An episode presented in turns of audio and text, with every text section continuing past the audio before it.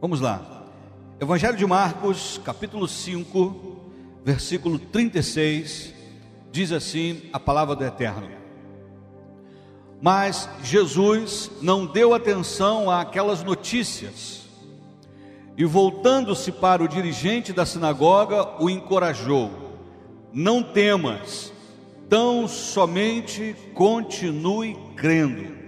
Olha o que Jesus disse: Não temas, tão somente continue crendo. Antes de, de continuar, eu gostaria que você, com uma cara profética, olhasse para o teu vizinho e dissesse para ele: Continue crendo. Aleluia. Dá um abraço gostoso aí na sua Bíblia. E se você se sente à vontade, declare após mim: Essa é minha Bíblia. Eu sou o que ela diz que eu sou. Eu tenho o que ela diz que eu tenho. Eu posso fazer o que ela diz que eu posso fazer. Nesta hora, eu serei ministrado pela inerrante, infalível, incomparável, indestrutível, santa e poderosa palavra de Deus. E eu corajosamente declaro: a minha mente está alerta, o meu coração está receptivo, e eu nunca mais serei o mesmo, em um nome de Jesus. Se você crê e concorda, aplauda mais uma vez esse Deus bendito, soberano, maravilhoso. A Ele toda honra, toda glória, todo louvor, toda adoração, soberania e majestade. Aleluia. Ele é digno. Jesus, continue crendo. Você pode repetir comigo? Continue crendo. Só as vozes femininas. Los machos. Todos juntos. Aleluia. Irmãos, de vez em quando, nós encontramos com pessoas que desistiram da caminhada. Por alguma razão, ou por algumas razões, desistiram de crer. Eu soube notícia, tive notícia recentemente de que uma pessoa que eu conheço ministrava a palavra, chegou a pastorear e hoje não está crendo no Evangelho. Ou seja, eu estou falando de um pastor que vivia integralmente do Evangelho e por algumas razões, particularmente decepções com outras pessoas, com outros líderes, ele desacreditou do Evangelho. Hoje, eu não, não, não estou atualizado a respeito da estatística, mas se você for pesquisar sobre o número dos chamados agora, antigamente era só católico não praticante. Você tinha essa expressão, ser católico, não sou católico, mas não praticante. Hoje tem evangélico não praticante. Há um número absurdo de desigrejados, de pessoas que não estão frequentando igreja nenhuma. A verdade é que a grande maioria se afastaram por se decepcionar com pessoas que deveriam cuidar e acabaram, ao invés de curar, geraram feridas, dores, pessoas que machucaram, que decepcionaram. E aí, no local que você deveria encontrar refúgio, alento, você acabou encontrando decepção. É possível que essa seja a história de alguém que está aqui. Mas eu não me refiro a apenas isso quando compartilho essa palavra. Essa palavra é para todos nós que aguardamos ainda algo da parte de Deus. Todos nós que esperamos um mover, um milagre, uma mudança de nível. Todos nós que ainda estamos firmados pela fé em algo que nós vamos alcançar ou em um lugar que nós vamos chegar. Quantos estão entendendo? Então essa palavra é para mim e para você. Foi o que Deus ministrou meu coração. Esse é um dos textos que eu mais preguei na minha vida, por causa da palavra qual a voz que te motiva. E agora eu quero compartilhar exatamente isso com você. Continue crendo. Jesus havia expulsado uma legião de demônios daquele que ficou conhecido como o endemoniado Gadareno. Aquele homem foi liberto daquela legião de demônios que o atormentava, que o deixava nu, que, o, que as prisões não podiam prendê-lo, e ele ficava no cemitério, ele uivava, era uma cena terrível. Mas aquela legião de demônio pediu a Jesus para incorporar nos porcos, e os porcos caíram no, no, no desfiladeiro abaixo. Quando a multidão chegou dos habitantes, os criadores de porcos, viram aquele homem são, salvo, completamente transformado. Ao invés de se apaixonar por Jesus, eles sentiram falta dos porcos. Existem pessoas que, por mais que vejam o milagre de Jesus, elas preferem os porcos. Então elas pediram para Jesus ir embora. Jesus foi embora. Jesus volta para o barco, porque ele foi ali exclusivamente para libertar aquele homem.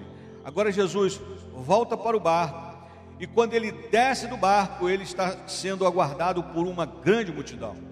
Então Jesus começa a andar. E nessa trajetória de Jesus, um homem chamado Jairo, um, um príncipe, um religioso, alguém importante na sinagoga, um homem com status elevado, estava com a sua filha à beira da morte. Sua filha de 12 anos estava prestes a morrer. Então, cheio de fé, esse homem se dirige até Jesus, independente da sua posição religiosa, do seu status social, da sua condição financeira. Literalmente, ele se humilha diante de Jesus, ele se prostra diante de Jesus com o coração completamente contrito e quebrantado. Jesus não resiste a, a, ao pedido daquele homem para ir até a sua casa. Então agora está indo Jesus, Jairo, Pedro, Tiago, João e uma grande multidão. Essa multidão está indo em direção agora à casa de Jairo, acompanhando Jesus. Nesse intervalo, de onde Jesus estava para a casa de Jairo, uma mulher que há 12 anos padecia de um fluxo de sangue. Creu que se tão somente ela tocasse nas vestes de Jesus, ela seria curada. Ela sim o fez ela rompeu com a multidão a despeito de toda a tradição religiosa. Ela rompeu com a multidão, tocou na orla do manto de Jesus e ela foi imediatamente curada. Jairo presenciou aquilo, foi algo maravilhoso, algo extraordinário. Eu imagino que a fé de Jairo foi aguçada. E quando Jairo está presenciando aquela cena, Jesus está terminando de falar com aquela mulher que se manifestou, revelando que ela havia sido curada. Vem alguém da casa de Jairo e diz: Olha, não precisa mais incomodar o mestre, porque a menina morreu. E aí vem exatamente o texto que nós lemos. Jesus não deu crédito àquelas palavras. Jesus não levou aquela palavra que veio lá da casa de Jairo em consideração. Pelo contrário, ele se preocupou em fortalecer a fé de Jairo. Ele se preocupou em alimentar a convicção de Jairo ele se preocupou em manter a chama do coração de Jairo viva. Então ele olha para Jairo e diz exatamente o que nós lemos: continue crendo. Jesus disse para Jairo: tão somente continue crendo. E foi a palavra que Deus colocou no meu coração. Diga ao povo: continue crendo. Talvez eu esteja falando para pessoas que estavam à beira da desistência. Mas sabe, quem decide se a luta terminou não é você. Eu fiquei impactado quando alguém ministrou de que quem joga toalha não é o lutador, é o treinador. Não é o lutador que pede arrego, porque ele vai lutar até o nocaute, porque um lutador pedir arrego é um vexame. Ele diz: Olha, eu não, não quero mais lutar, não, não quero mais apanhar. Você nunca viu isso, pelo menos na história do boxe, eu nunca vi isso. Alguém que disse: Olha, por favor, não me bate mais, não, é, arrego. Mas quando o treinador percebe que o seu lutador não tem mais condição de lutar e ele está ameaçando a sua integridade, ele vai lá e joga a toalha. Isso significa que eu e você não estamos autorizados a jogar a toalha, porque aquele que nos chamou, ele nos dá o livramento, ou seja, a nossa capacidade de reagir, de avançar, de superar é muito maior do que a provação, porque o frio nunca vem maior do que o cobertor que o Senhor te dá. Se você crê, aplaude esse Deus maravilhoso, bendito e soberano. Aleluia! Agora deixe-me compartilhar algumas verdades pelas quais você não pode parar, para você continuar crendo. Assim como Jairo já saiu de sua casa em direção a Jesus, ele já se moveu, ele saiu da sua zona de conforto, ele rompeu com, com a procrastinação, ele rompeu com o medo de não dar certo, ou seja, ele já começou a agir, ele foi em direção à solução, ele foi em busca do seu milagre. Eu estou falando para pessoas que já deram o primeiro passo, para pessoas que estão buscando o seu milagre, para pessoas que estão buscando, avançando, lutando para chegar no próximo nível, para vencer a batalha. Então quero te dizer, amado, continue crendo, porque você já está a caminho do seu milagre. Se você crê nisso, diga glória a Deus. Você já deu o primeiro passo, você já saiu, você já está aqui. Você já saiu de sua casa, você já tomou uma decisão. Você já está levando o seu pedido. Você já se deslocou do ponto zero por causa da fé. Então o que Jesus estava dizendo, Jairo, continua crendo, porque a fé que te trouxe até aqui vai me levar até a tua casa. Então você já começou a andar. Não pare. Diga para o teu vizinho: não pare. Continue crendo.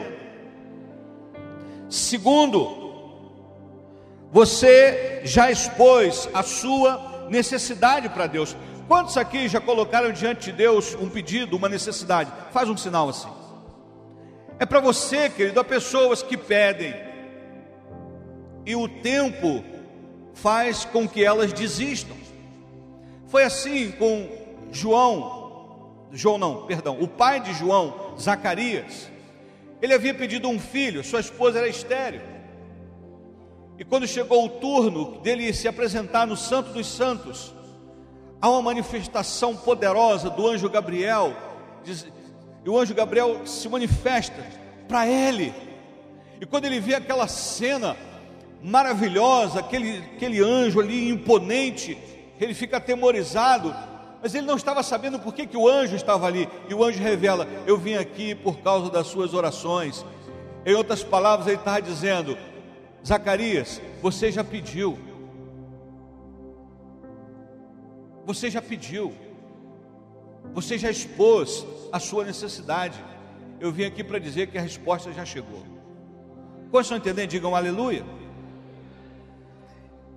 E se você já pediu, ele já ouviu o teu clamor. Jesus estava indo à casa de Jairo por causa da fé e do clamor de Jairo. Jairo clamou. Às vezes a pessoa começa a clamar, mas parece que fica pior, ou parece que fica difícil, parece que nada está acontecendo. Se você olhar bem nessa história, Jairo deixa a sua filha doente e vai até Jesus. Quando ele encontra com Jesus, se expõe a Jesus, não só Jesus, mas as pessoas que estavam ali ouvindo a sua história, que o viram se, é, se prostrar diante de Jesus. E agora Jesus está indo em direção à casa de Jairo. Exatamente nesse momento a coisa piora. Por que piora? Porque a menina saiu do nível de doente para o nível de óbito. Ela entrou em óbito. Não era mais uma enfermidade, agora era a morte. Quantos estão entendendo? Piorou sim ou não? Uma coisa é você dizer, de declarar, não, fulano está doente. Aí você não, acho que vai melhorar. Mas quando alguém diz, fulano morreu, aí você, ih, aí piorou. Quantos estão entendendo? E quando a notícia de que piorou veio, Jesus sabia que Jairo poderia ficar abalado. Porque quando você está orando, está clamando, está ali aos pés de Jesus, você está ali, Senhor, Senhor, Senhor, Senhor, e aí você ouve, olha, piorou, você. Às vezes você questiona até por que você está orando. O inimigo vem e diz: Olha, você perdeu tempo. Ele não está nem aí para a sua oração. Mas a boa notícia é que o Senhor ouviu a sua oração. A boa notícia é que Ele já ouviu o seu clamor. E o que Ele me trouxe aqui para dizer para você é: olha, continua crendo. Então não pare de acreditar, não pare de clamar, não mude a direção. Quantos estão entendendo? Então ele ouviu o seu clamor, e a boa notícia é que ele já está a caminho. Jesus não está mais andando aleatoriamente, na verdade ele nunca andou. Ele não era o chapulim, mas os seus movimentos eram todos friamente calculados. Jesus se movia por propósito, movido pelo céu, pelo Pai. Agora ele está indo em direção à casa de Jairo. Ou seja, o milagre está a caminho. Eu gostaria que você profetizasse isso para o teu vizinho. O milagre está a caminho. Às vezes não temos percepção do que está acontecendo, como por exemplo a viúva de Naim. Ela estava indo, saindo da cidade para sepultar o seu filho, mas ela não imaginava que o milagre estava vindo a caminho com uma outra multidão. Enquanto uma multidão acompanhava a viúva de Naim em direção aos portões da cidade, uma outra viúva, uma outra multidão acompanhava Jesus vindo em direção aos portões da cidade. E exatamente quando eles estavam saindo, as multidões se encontram, porque o socorro estava a caminho. Quantos estão entendendo? Ele já está a caminho. Diga para o teu irmão: está chegando. Está chegando. Quando eu olho para esse texto, eu percebo algo e eu queria compartilhar isso com você. Olha que interessante. Pode até parecer tarde, mas Deus nunca se atrasa. Parece tarde, mas Deus não se atrasa. Quando Marta e Maria disseram: Olha, aquele a quem tu amas está muito doente. Elas esperavam que Jesus fosse correndo para lá e repreendesse aquela enfermidade e Lázaro ficasse recuperado. Mas propositalmente, Jesus permaneceu onde estava. E somente quando Lázaro morreu, é que Jesus foi ao seu encontro. Quando Jesus está indo ao encontro da casa de Marta e Maria, Marta se antecipa e encontra com Jesus no meio do caminho e diz para ele: Se tu tivesse aqui, o meu irmão não teria morrido. Em outras palavras, ela está dizendo: O Senhor chegou tarde demais. Quando Jesus entra na casa de Marta e Maria, lá está Maria chorando, e Maria se vira para Jesus e diz a mesma coisa que Marta. Se o Senhor estivesse aqui, o meu irmão não teria morrido. Em outras palavras, o Senhor chegou tarde demais. O problema é que nós ajustamos o nosso relógio apenas à realidade da terra. O nosso relógio precisa ser programado às verdades do céu, porque as verdades do céu contrariam a realidade da terra. Às vezes na terra está dizendo: olha, já é tarde demais, e o Senhor está dizendo: eu não tardo, e nem falho. Quantos entendem? Digam glória a Deus. Às vezes nós pensamos assim, fulano está num nível, está tão comprometido com as drogas, está tão comprometido com a marginalidade, que olha, já é muito tarde, para ele não tem mais salvação. Quem é você para decretar alguma coisa assim, negativamente? Se você não pode abençoar, não amaldiçoe. Mas Precisamos acreditar, porque o Senhor não jogou a toalha. Quantos estão entendendo? Então você continua crendo, continua crendo, continua crendo, mas, pastor, parece que já é tarde. É uma impressão baseada na nossa limitação. Quem olhou para Lázaro deve ter pensado: é, ele podia ter chegado antes. Foi o mesmo aconteceu com a viúva de Naim. Ela estava saindo, como eu disse, saindo para sepultar o filho. Ao ver Jesus, talvez alguém pudesse pensar: olha, agora Jesus está ali, mas o, o rapaz já está morto, tarde demais. Mas Jesus chegou no tempo certo.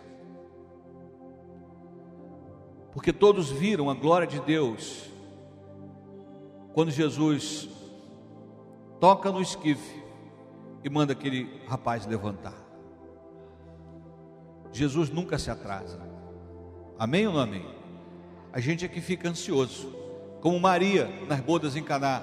Olha, ele já não tem vinho. Mulher, ainda não é chegada a minha hora. Fica tranquila.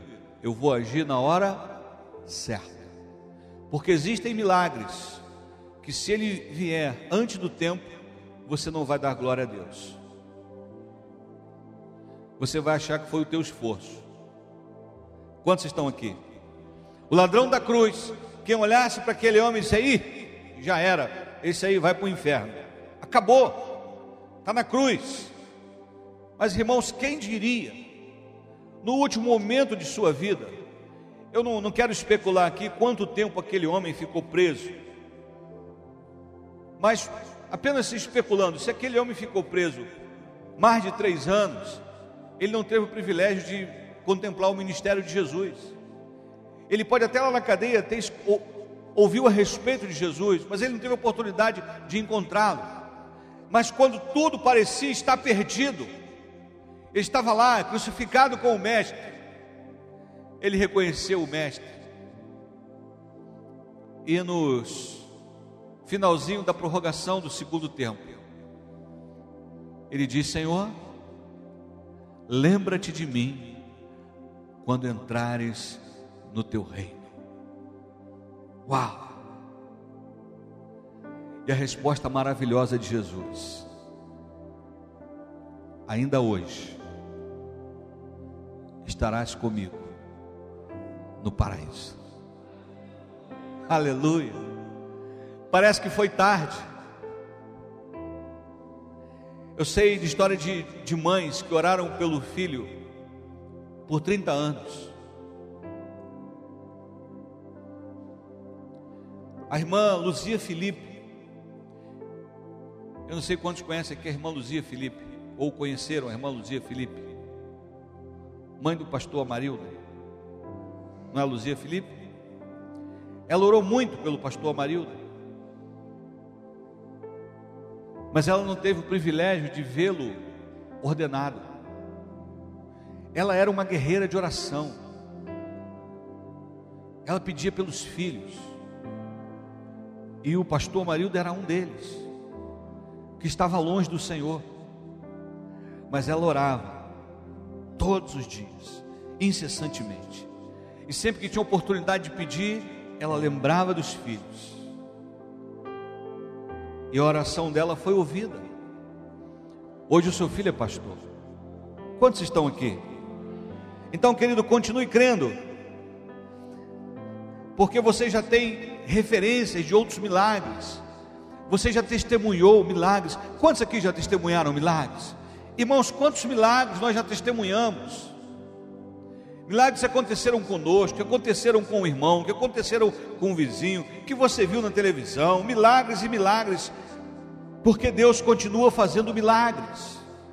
Então continue crendo, porque você já tem referência de milagres.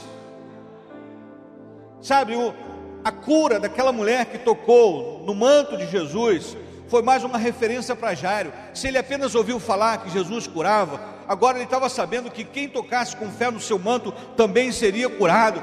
Então Jairo tinha uma referência: se essa mulher tocou no manto e foi curada, imagina Jesus tocando na minha filha, o que, que vai acontecer? Eu já tenho uma referência, eu sei da onde Deus me tirou, eu sei como Ele me chamou. Estava perdido, achando que estava arrebentando, estava arrebentando minha saúde, é verdade. Como muitos jovens, não tinha perspectiva.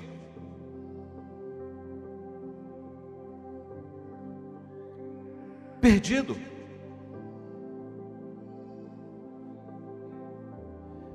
Mas Deus me chamou literalmente através de um sonho. Me arrancou onde eu estava me mergulhando.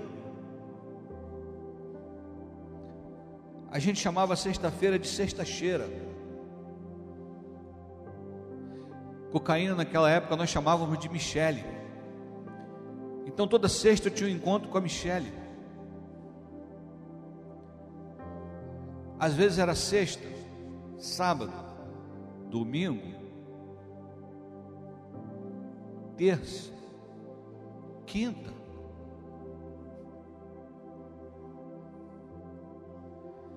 Mas quando o Senhor me chamou, Ele fez um milagre na minha vida, porque eu não senti vontade mais de cheirar.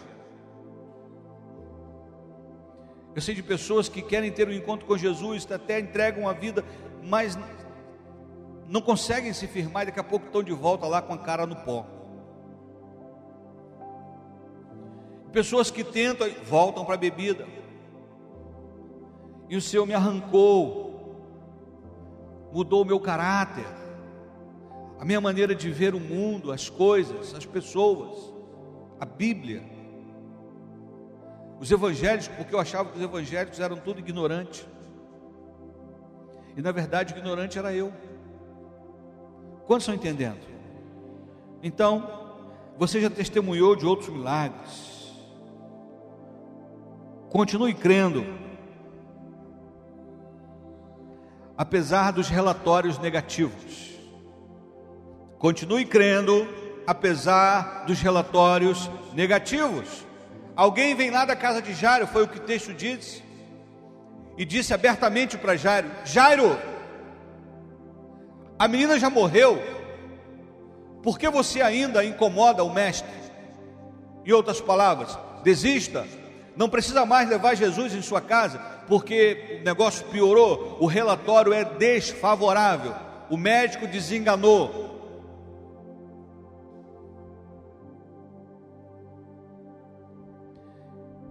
Amados, enquanto não descer a sepultura, eu vou orar. Eu vou orar. Eu vou orar porque eu sei que Deus continua fazendo milagres. Nós já vimos pessoas sendo curadas aqui nesse lugar.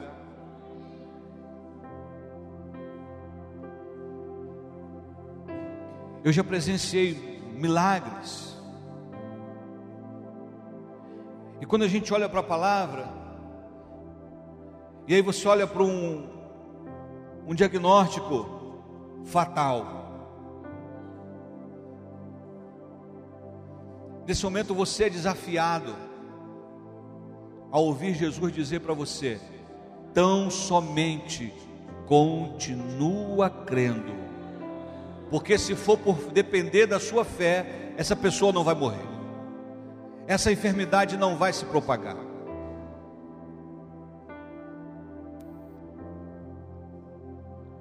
Pode até acontecer de vir ao óbito, mas não foi porque eu não criei. Quantos estão entendendo? Então precisamos continuar crendo. Continue crendo. Continue crendo. Continue acreditando. Mas, pastor, está aqui o laudo. Meu irmão,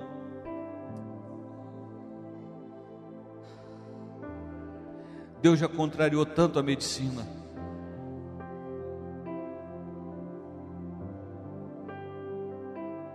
Eu fui às pressas. Não sei quantos lembram, mas ali onde agora é o Colégio Secoca, tinha uma clínica chamada São Jorge. Eu estava na casa do Eduardo, conhecido como Rato. Eu estava dormindo ali e de madrugada, uma dor tão forte eu não consegui conter a minha urina. Eu gritava de dor, eu vomitei com a intensidade da dor e fui para ali, para essa clínica. Eu lembro que um amigo pagou consulta, o Cal, conhecido como Cal, irmão de Giovanni. Vamos lá, Lima. Ele me levou lá. Eu falei, rapaz, mas isso aqui é particular, não tem dinheiro, não fica tranquilo. Ele pagou minha consulta. Era um médico, parece que era chileno. E ele tocou aqui na altura da apêndice. Eu aí ele ele disse: "Olha, procura um hospital grande, porque senão você vai lá para riba. Aí eu, hã? É, lá para riba, lá para o outro andar. Ainda bem que ele falou lá para riba, não falou lá para baixo.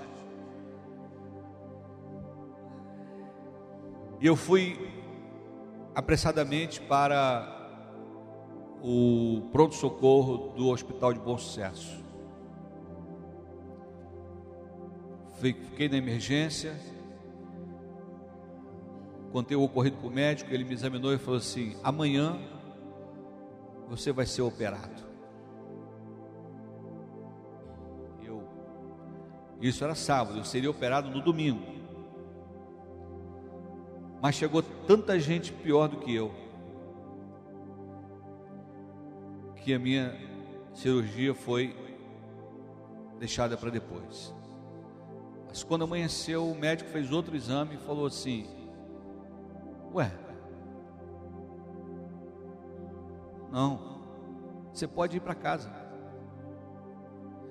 Só evita comer caroço de tomate e goiaba, caroço de goiaba, porque eles vão para a sua, pode ir para apêndice. Vai embora. Eu lembro que quando eu cheguei na igreja, eu congregava na igreja do Bom Pastor, o pastor Antônio Carlos, e ele não me viu entrar, ele falou assim, irmãos, vamos orar pelo pastor, ou pelo, pelo irmão Lima. Aí eu, pastor, já estou aqui. Aí, ué.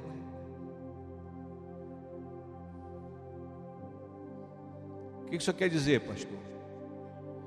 Que apêndice inflamada, ela não, ela não recua Quantos estão entendendo? E eu fiz várias já. Que a mulher faz exame para ultrassom, né? E não deu nada.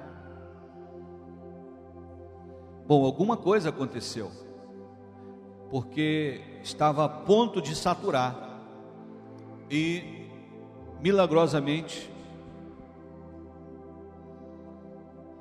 Você está aqui ou não? Você já tem testemunho de outros milagres. Às vezes você pode receber um relatório negativo, mas continue crendo. Não se impressione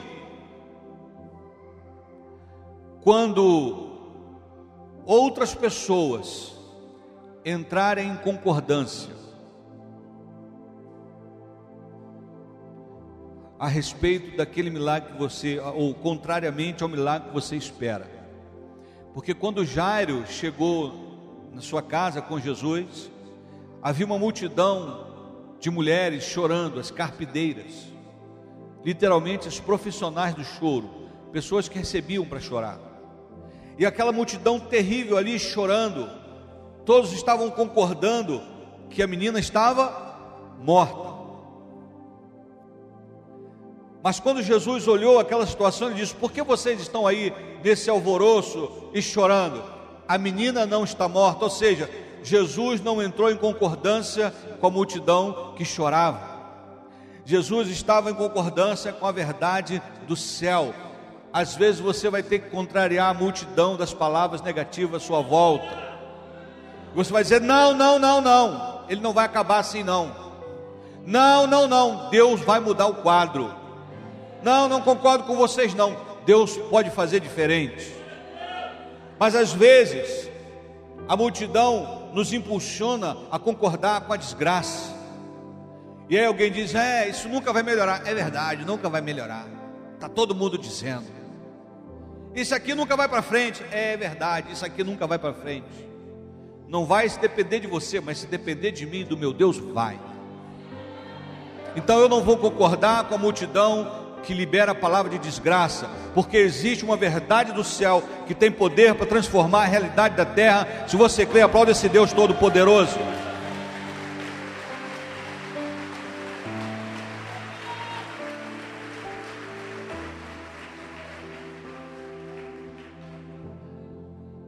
Eu não sei quantas pessoas se reúnem para falar algo negativo ou a respeito daquilo que você espera que aconteça de forma diferente.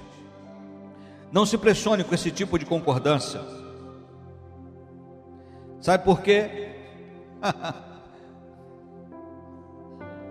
Quando a pressão aumenta, é que a resposta está mais perto.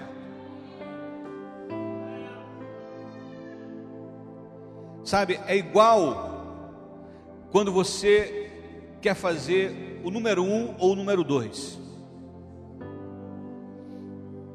Aí você está apertado. Aí você vai embora. E você está chegando perto, parece que é igual o Wi-Fi. Quanto mais perto, o sinal mais forte fica. Você está pertinho do roteador, o sinal aumenta, você, meu Deus. Aí sempre tem alguém no banheiro, você sai logo daí, por favor. O negócio aumenta. Ai, Jesus.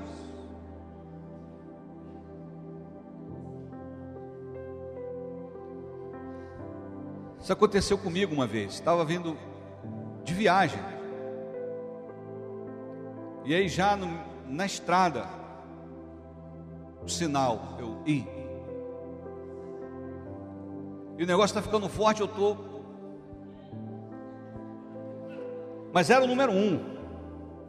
E eu, porque quando vê o número um, interessante, você tranca o número dois também, a porta do dois. Você tranca tudo.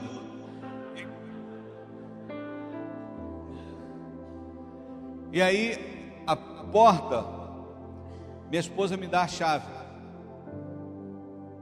Quer dizer, eu vou entrar, na verdade, eu desço já depressa, portão trancado. Aí eu, a chave, a chave, a chave, a chave. E eu, o sinal aumentando, eu. E aí eu abri a porta. Quando fui à porta da sala, fechada. Ah, meu Deus, essa porta está sempre aberta. E eu fui dar uma volta. Só que aí quando eu cheguei. Não, não, não, não. Eu tive que regar um coqueirinho que tinha lá. Porque se eu fosse abrir a outra porta, não ia dar tempo. A pressão veio forte, foi o coqueirinho.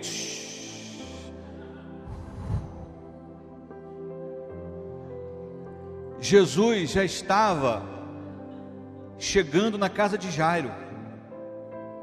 O choro aumentou. Porque quanto mais perto da casa, mais perto do choro. Você está entendendo?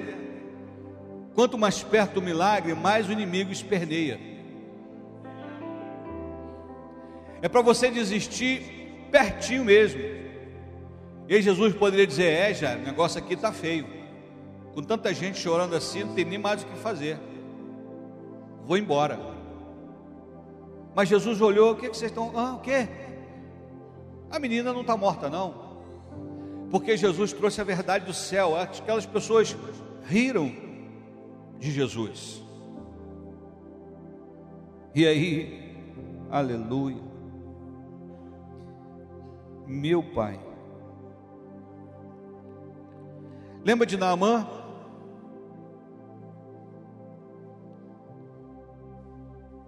Naamã sai lá da Síria em direção a Samaria para buscar cura com o profeta Eliseu. E quando ele recebe a resposta de que ele teria que mergulhar sete vezes no Jordão, ele desdém do Jordão, até porque na, na, na, na desembocadura do Jordão, ele realmente não é muito bonito. Mais à frente ele fica mais bonito. Depois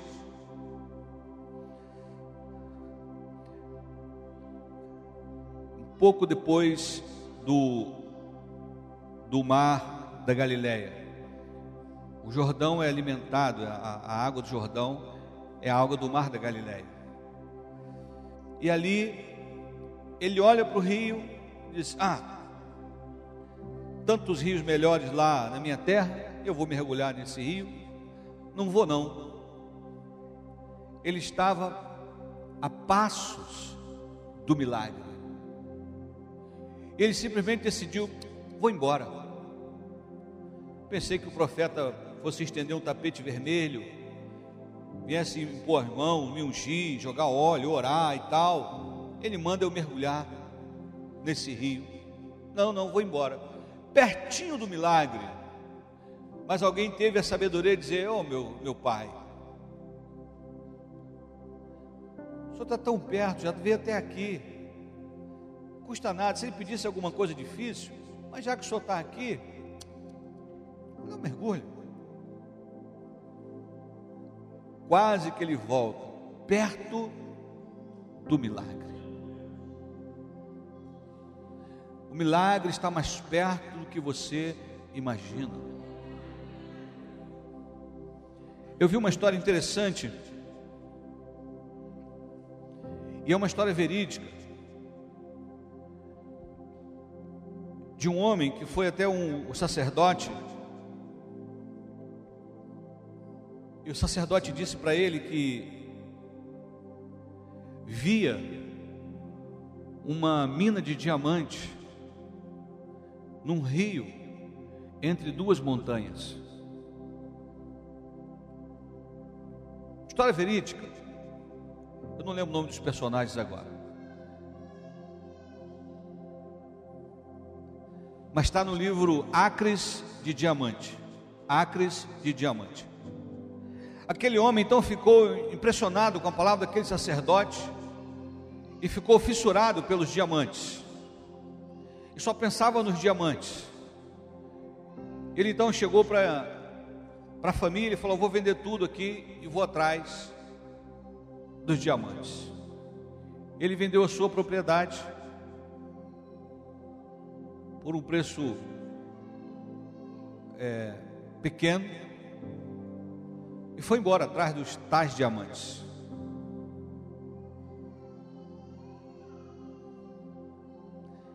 Ele gasta as suas economias e nada de diamante.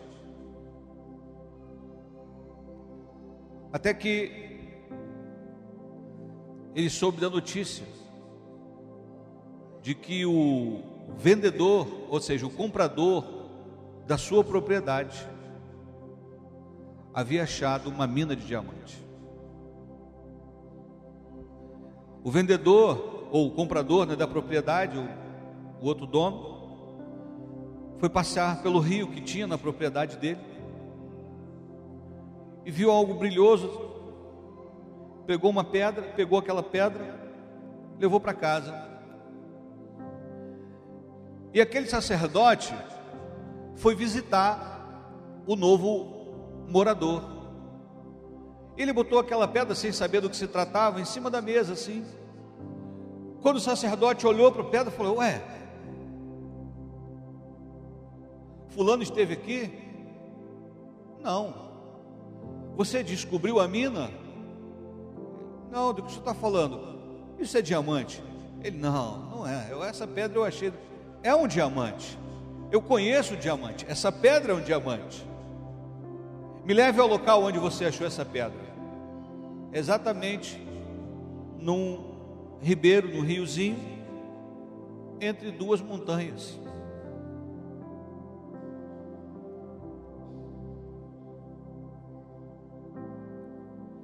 E ali ele começou a explorar, achou uma mina de diamante fantástica. O cara ficou multimilionário. Porque o antigo proprietário não conseguiu perceber o quanto ele estava perto do milagre. O quanto ele estava perto dos diamantes. Aí ele desiste do casamento, desiste da família, desiste do ministério, desiste do milagre, desiste de Jesus e perde uma mina de diamante. Jesus está pertinho. E quando Jesus entra na casa de Jairo, Aleluia. Ele vê a menina lá, morta, já devia estar gelada. E ele entra naquela casa, vai em direção à menina, e Jesus toca na menina. Continue crendo, Jesus vai tocar nas áreas que o milagre precisa acontecer na sua vida. Jesus vai entrar com o seu toque. Jesus vai entrar com o seu toque. Por que, pastor? Porque muitas vezes o toque precede o milagre.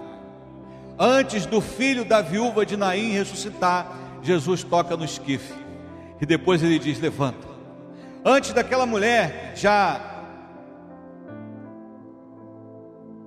não sei, 18, 38 anos, vivia encurvada, antes dela ficar ereta, o texto diz que Jesus tocou naquela mulher. Antes do leproso ser completamente limpo, ele pergunta para Jesus: Senhor, se tu queres que eu fique limpo, Jesus disse: Eu quero. Jesus toca nele e depois diz: Seja limpo. Jesus vai tocar, Jesus vai entrar com seu toque está perto, não pare, não desista, está mais perto do que antes. Ele vai tocar, e o toque precede o milagre. Jesus disse para aquela menina: Talita, come.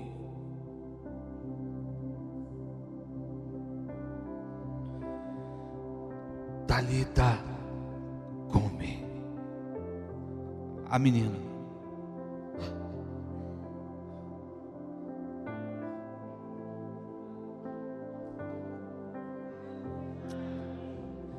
Eu posso imaginar a mãe, o pai, vendo aquela cena maravilhosa e Jesus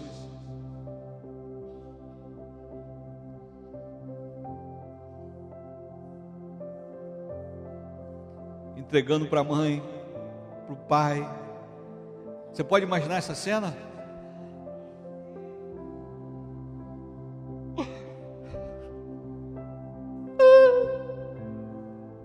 Aleluia. Eu posso imaginar aquela mãe abraçando aquela filha, o pai abraçando, e eles se alegrando ali juntos. Mas a multidão estava lá fora. Sabe, queridos, continue crendo. Está na hora de você sair do nível da multidão. A primeira multidão que cercava Jesus, Jesus disse: Ó, oh, vocês não vão me acompanhar mais não. É só ler o texto. Onde nós estávamos? Vamos voltar lá? O, em Marcos 5,36.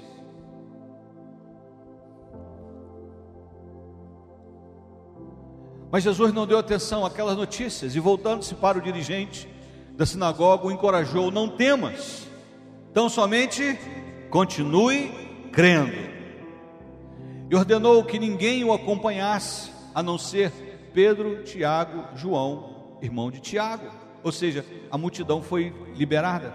Assim que chegaram à casa do dirigente da sinagoga, Jesus observou grande agitação, com muitas pessoas consternadas, chorando e se lamentando em alta voz.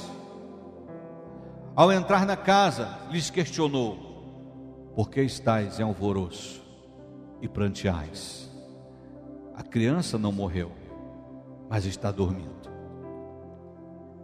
E todos ali menosprezaram o juízo feito por Jesus.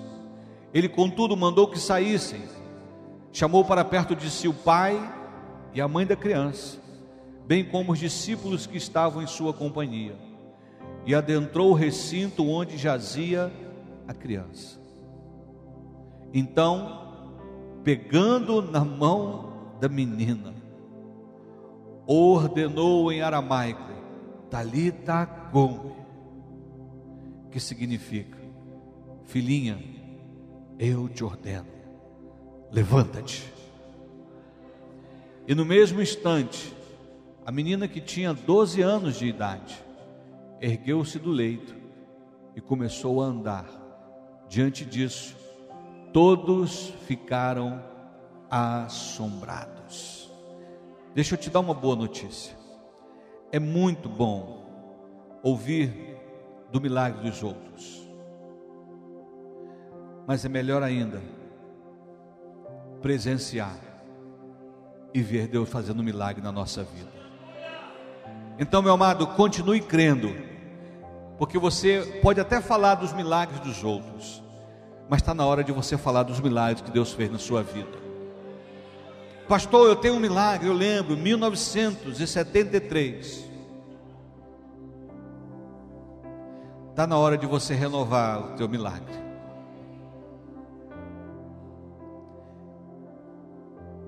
Há mais de 30 eu tive um encontro com Jesus. Eu creio que o Senhor tem um milagre fresquinho para você.